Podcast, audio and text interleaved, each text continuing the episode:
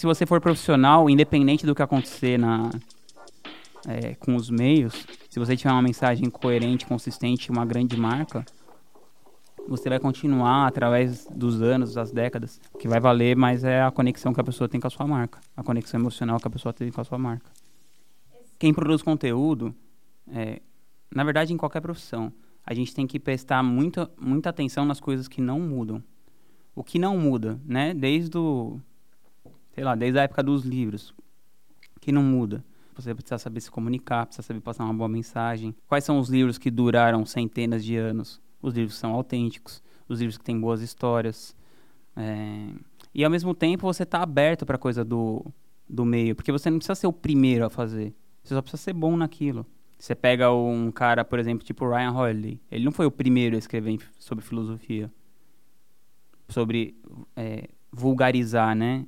Que é que fora eles têm até esse nome, né? Só que que populariza é, termos filosóficos. Ele não foi o primeiro a fazer isso, mas ele foi o que fez melhor. Por isso que os livros dele estão vendendo muito mais do que as outras pessoas tentaram fazer isso.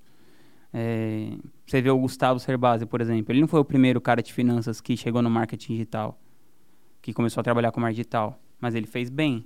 Então ele tem um resultado muito expressivo nesse nicho. A gente não foi o primeiro que começou em inglês com a Lilian. Então eu acho que é isso, assim. E você está muito aberto para experimentar. Essa coisa do mercado digital é bom que tudo você experimenta rápido, vê se funciona, o que funciona, o que não funciona. É, faz então por exemplo com a Lilian mesmo a gente a gente começou a lançar pela fórmula de lançamento depois a gente mudou para um modelo de negócio perpétuo depois a gente mudou para o Passari depois a gente juntou a coisa do Passari com o meteórico né faz meio que um passa passaórico é, depois por exemplo com as gêmeas a gente já fez desafio as gêmeas do inglês que são outro produto o Facebook antes era um conteúdo que a gente é, produzia conteúdo para ser distribuído de maneira orgânica hoje em dia a distribuição orgânica do Facebook é irrisória então, toda a nossa distribuição paga está no Facebook. E isso fez com que tivesse um público diferente no Facebook do que o que tinha antes. É melhor ou pior? Não importa, é o jogo do mercado. Hoje, quando eu estou gravando esse vídeo, em dezembro de 2019, você consegue usar o Telegram como uma excelente ferramenta de broadcast. Ele entrega 100%, não te cobra nada e tal. Mas daqui a um tempo tende a mudar, porque o Telegram é uma empresa e não sei qual ser o modelo de negócio deles ainda. Se eles vão mandar uma propaganda para você no Telegram, se você vai ter que pagar pra, a partir de um certo número de pessoas. Faz parte. Do mesmo jeito que o Instagram entregava para um percentual X, agora entrega para um percentual muito menor. E, e, é isso. Eu acho que se você for profissional, independente do que acontecer na, é, com os meios, se você tiver uma mensagem coerente, consistente, uma grande marca você vai continuar através dos anos, das décadas. Um exemplo muito bom é o do Tony Robbins. Ele trabalhava com info, infomercial, né? Depois ele tinha as coisas, as fitinhas cassetes lá, que ele, você vendia pra você ficar ouvindo no carro, aquelas fitinhas motivacionais tal. E ele tá fazendo isso desde os anos 80, né? Então ele tá 80, 90, 2000, 2010, o cara só cresce, cresce, cresce, cresce. E a marca dele vale muito, não importa o meio que esteja que vai valer mais é a conexão que a pessoa tem com a sua marca, a conexão emocional que a pessoa tem com a sua marca. Como todo mercado, né? Quando o mercado começa a crescer, começa a entrar mais gente. E quando começa a entrar mais gente, é, a coisa tende a, a se a ficar mais acessível. Então, é igual você pensar, antigamente é, era muito caro você ter um telefone, né? Então era muito caro você ter uma linha telefônica em casa. Hoje em dia você compra um chip no seu celular por, sei lá, 20 reais, 10 reais. Antigamente custava 5 mil reais para você ter um telefone. E eu acho que no digital é a mesma coisa. Então, eu acho que os produtos mais caros, mais premium, que hoje tem produtos de, que a gente vende, a gente até tem produtos de 4.500 reais. Eu acho que isso vai tender a diminuir e vai tender a aumentar a base de compradores mas eu acredito que os produtos vão ser mais recorrentes. Como a gente trabalha nesse mercado de infoprodutos, que é de ensino, eu acho que as coisas vão ser menos fechadas no tipo começo, meio e fim. Então, por exemplo, se eu tivesse gravado um curso sobre marketing digital em 2017, ah, como eu construí uma empresa X e gravasse um curso, não ia adiantar ele hoje, mas apesar que eu poderia focar nos princípios que nunca mudam, tem muitas coisas a, a, em volta do negócio que mudaram, né? Então, a importância da, da rede social, a importância de múltiplos pontos de contato com a sua audiência, a complexidade que você precisa saber do CRM, a complexidade que você precisa entender de tráfego, se você quiser crescer. Então eu acredito mais em modelos como, por exemplo, uma comunidade.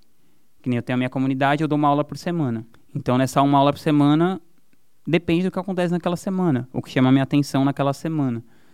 É, e aí eu dou uma aula da, daquilo, ou do que as pessoas estão falando ali. Eu acho que é um tipo de educação mais viva, assim. E eu acredito que isso é para tudo. Por exemplo, eu faço uma comparação tipo com a terapia, né? A, a terapia Gestalt, por exemplo, é mais vivencial, né? Então, é, a, é, a, terapia humanista, né, que vem depois da psicanálise, já é uma coisa mais vivencial. Eu acho que o ensino também é, é isso. Vai ser mais assim, meu, o que está acontecendo agora?